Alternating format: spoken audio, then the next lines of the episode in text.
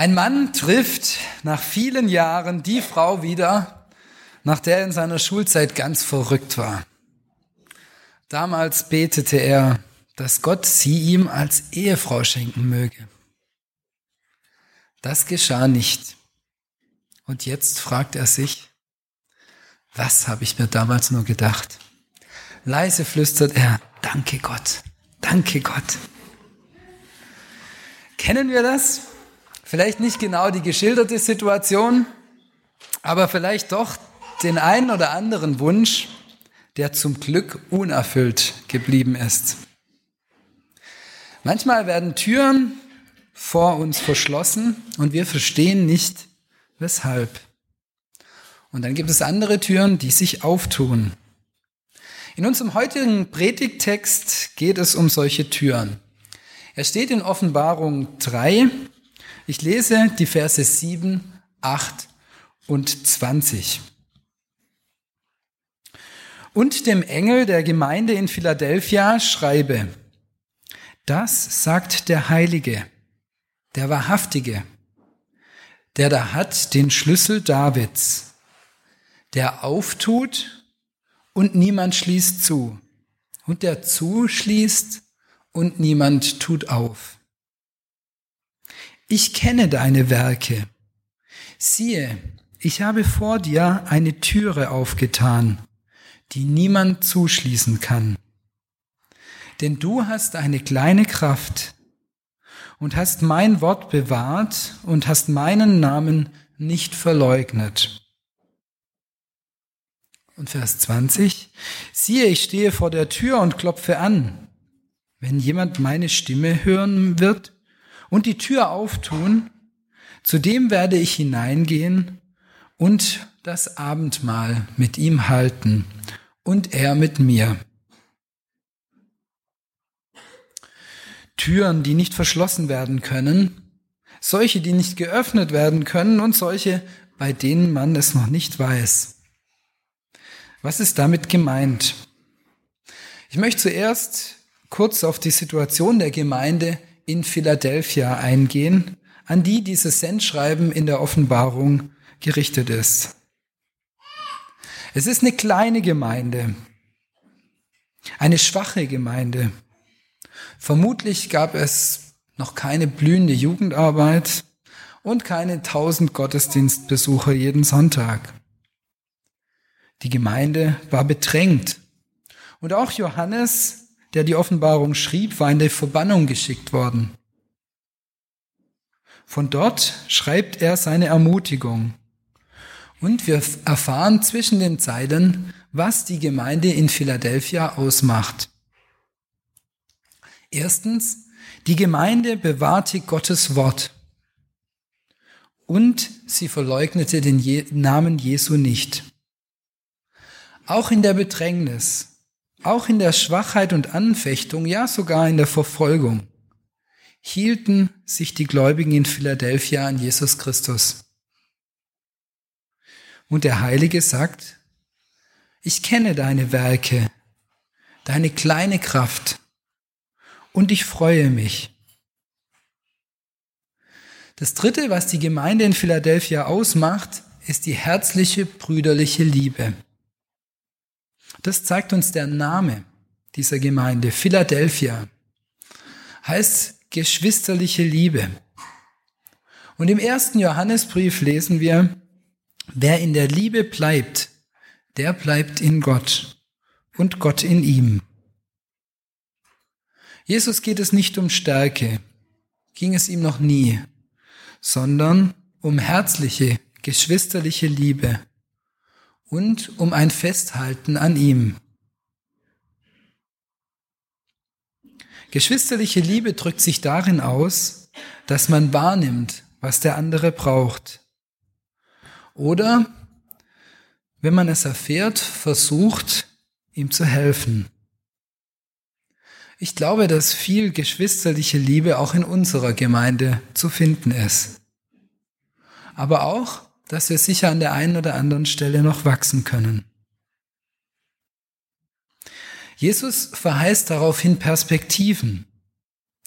Ich habe vor dir eine Tür aufgetan, die niemand zuschließen kann. Die Grundlage für jede Gemeinde muss es sein, an Jesus Christus zu halten, sein Wort zu bewahren und sich untereinander liebevoll zu begegnen. Und ich glaube, dass man dann die Verheißung von der Gemeinde in Philadelphia auch auf unsere, auf andere Gemeinden übertragen kann. Sehen wir die offene Tür die uns Jesus als Gemeinde gibt? Ich denke, dass es da manche Türen gibt, die offen sind. Aber vielleicht sind wir bei der einen oder anderen noch nicht ganz bereit, hindurchzugehen. Und dann gibt es Türen, die man nicht öffnen kann. Ein Freund von uns hatte mal folgende Erfahrung gemacht. Er war kurz vor seiner Staatsexamensprüfung in Heidelberg und es war die schriftliche Prüfung und wie man das so macht vor einer Prüfung, man geht noch mal kurz auf Toilette. Und während er auf der Toilette saß, kam der Hausmeister und hat ohne zu kontrollieren, ob noch jemand auf dem Klo ist, die Türe abgeschlossen. Er hatte kein Handy dabei, da man in Prüfungen sowieso kein Handy dabei haben darf. Was denkt ihr, was hat er gemacht? Er hat geklopft und geschrien. Er hat geklopft, ja. Er hat gerufen. Dann hat er die Fenster sich angeguckt, war viel zu hoch, konnte nicht durch. Und dann hat er es gemacht. Ich muss jedes Mal schmunzeln, wenn ich dran denke, wie die Actionfilmhelden. Er hat die Türe eingetreten. es blieb ihm, er sah keine, keinen anderen Weg, als die Türe einzutreten. Also, er schrieb seine Staatsexamensprüfung und ging hinterher zum Hausmeister, um sein Bedauern, aber auch seine Unschuld auszudrücken.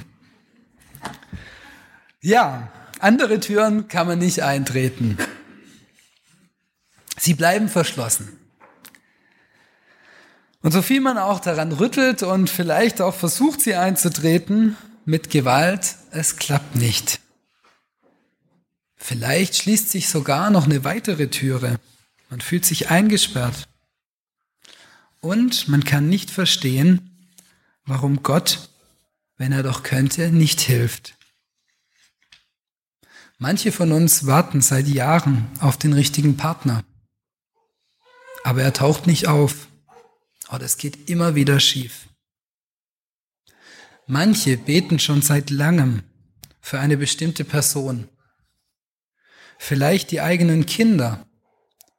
Und deren Herzenstür bleibt trotzdem von innen für Jesus verschlossen. Oder für Gesundheit, für einen lieben Menschen, der schwer erkrankt ist. All das sind Türen, die können aufgehen, aber manchmal tun sie es nicht. Das ist hart. Und es ist gut und trotzdem manchmal auch bittere Realität, dass Gott die Schlüssel hat. Er ist es, der auftut und niemand schließt zu. Und der zuschließt und niemand tut auf. In einem Buch, das die Abiturienten in den letzten Jahren in der Vorbereitung auf das Englisch-Abitur lesen müssen, das heißt Half Broke Horses, gibt es einen Satz, der heißt, When God closes a window, he opens a door, but it's up to you to find it. Das heißt so viel wie, wenn Gott ein Fenster zumacht, dann öffnet er dafür eine Türe. Aber es ist deine Aufgabe, sie zu finden. Vielleicht benötigt es eine gewisse Zeit, die richtige Tür zu finden. Vielleicht muss man an anderen Orten suchen oder ganz umdenken. Manchmal kann es sinnvoll sein, nicht noch länger vor einer verschlossenen Tür zu kauern und zum zehnten Mal zu fragen, ob es nicht die richtige Türe ist. Gott öffnet und schließt. Es ist gut, was er tut.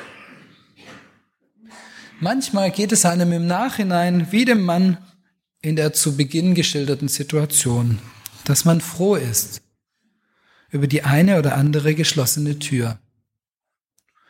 Und doch bleibt es manchmal einfach nur hart. Das Paul Gerhardt Lied Befiehl du deine Wege kann in diesem Zusammenhang ein Beispiel sein, wie man mit geschlossenen Türen umgehen kann. Ich zitiere den ersten und den letzten Vers. Befiehl du deine Wege und was dein Herze kränkt, der allertreuesten Pflege des, der den Himmel lenkt, der Wolken, Luft und Winden gibt Wege, Lauf und Bahn. Der wird auch Wege finden, da dein Fuß gehen kann. Mach End, o Herr, mach Ende mit aller unserer Not.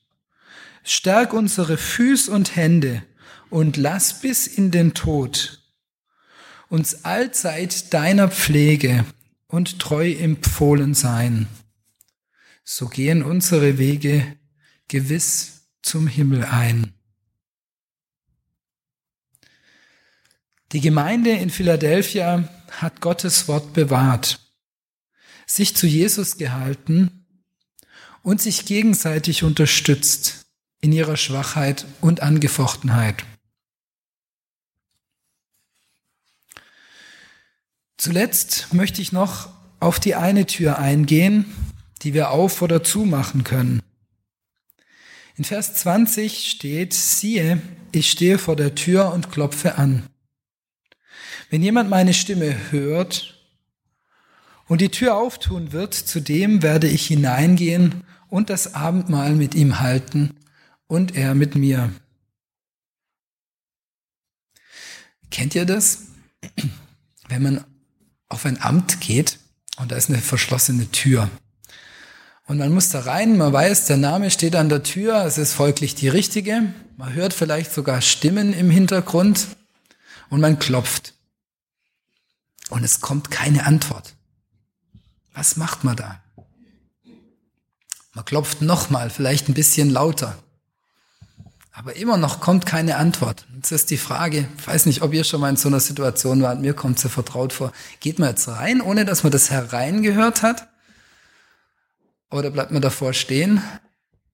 Ich habe beides schon gemacht. Ähm, habe schon die Türe aufgemacht manchmal und dann ähm, war es ungeschickt, weil die Person gerade in einem wichtigen Gespräch war. Das ist peinlich. Oder man merkt, dass es irgendein Großraumbüro war und sich einfach niemand zuständig gefühlt hat. Auch das gibt's. Jesus ist so ein bisschen in einer ähnlichen Situation.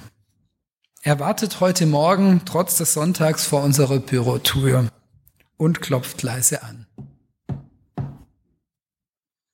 Hören wir es? Ignorieren wir sein Klopfen oder lassen wir ihn rein und schicken ihn dann gleich wieder raus und sagen, hm, Montag von acht bis zwölf, ich habe so viel auf dem Schreibtisch. Ich gehe mal weg von diesem Beispiel, denn der Text der Bibel spricht eigentlich für sich. Jesus möchte Gemeinschaft mit uns haben. Wenn wir ihm die Tür unseres Lebens aufmachen, dann kommt er leise in unser Leben, dann kommt er in unser Leben und dann lebt er mit uns. Und ich glaube, wenn er davon spricht, dass er das Abendmahl mit uns halten will, dass dann nicht unser rituelles Abendmahl gemeint ist, sondern ich glaube, dass es um ein gutes Abendessen geht. Ich denke, Jesus wünscht sich das mit uns, was wir an einem schönen Abend, wenn wir gemeinsam mit Freunden essen, genießen. Man sitzt zusammen, man hat Zeit, man isst und trinkt gut. Wir sagen ihm, was uns beschäftigt, und er sagt uns, was er uns zu sagen hat. Wir sagen ihm vielleicht, was wir von Donald Trump halten. Und er sagt uns vielleicht, dass Furcht nicht in der Liebe ist und die vollkommene Liebe die Furcht austreibt.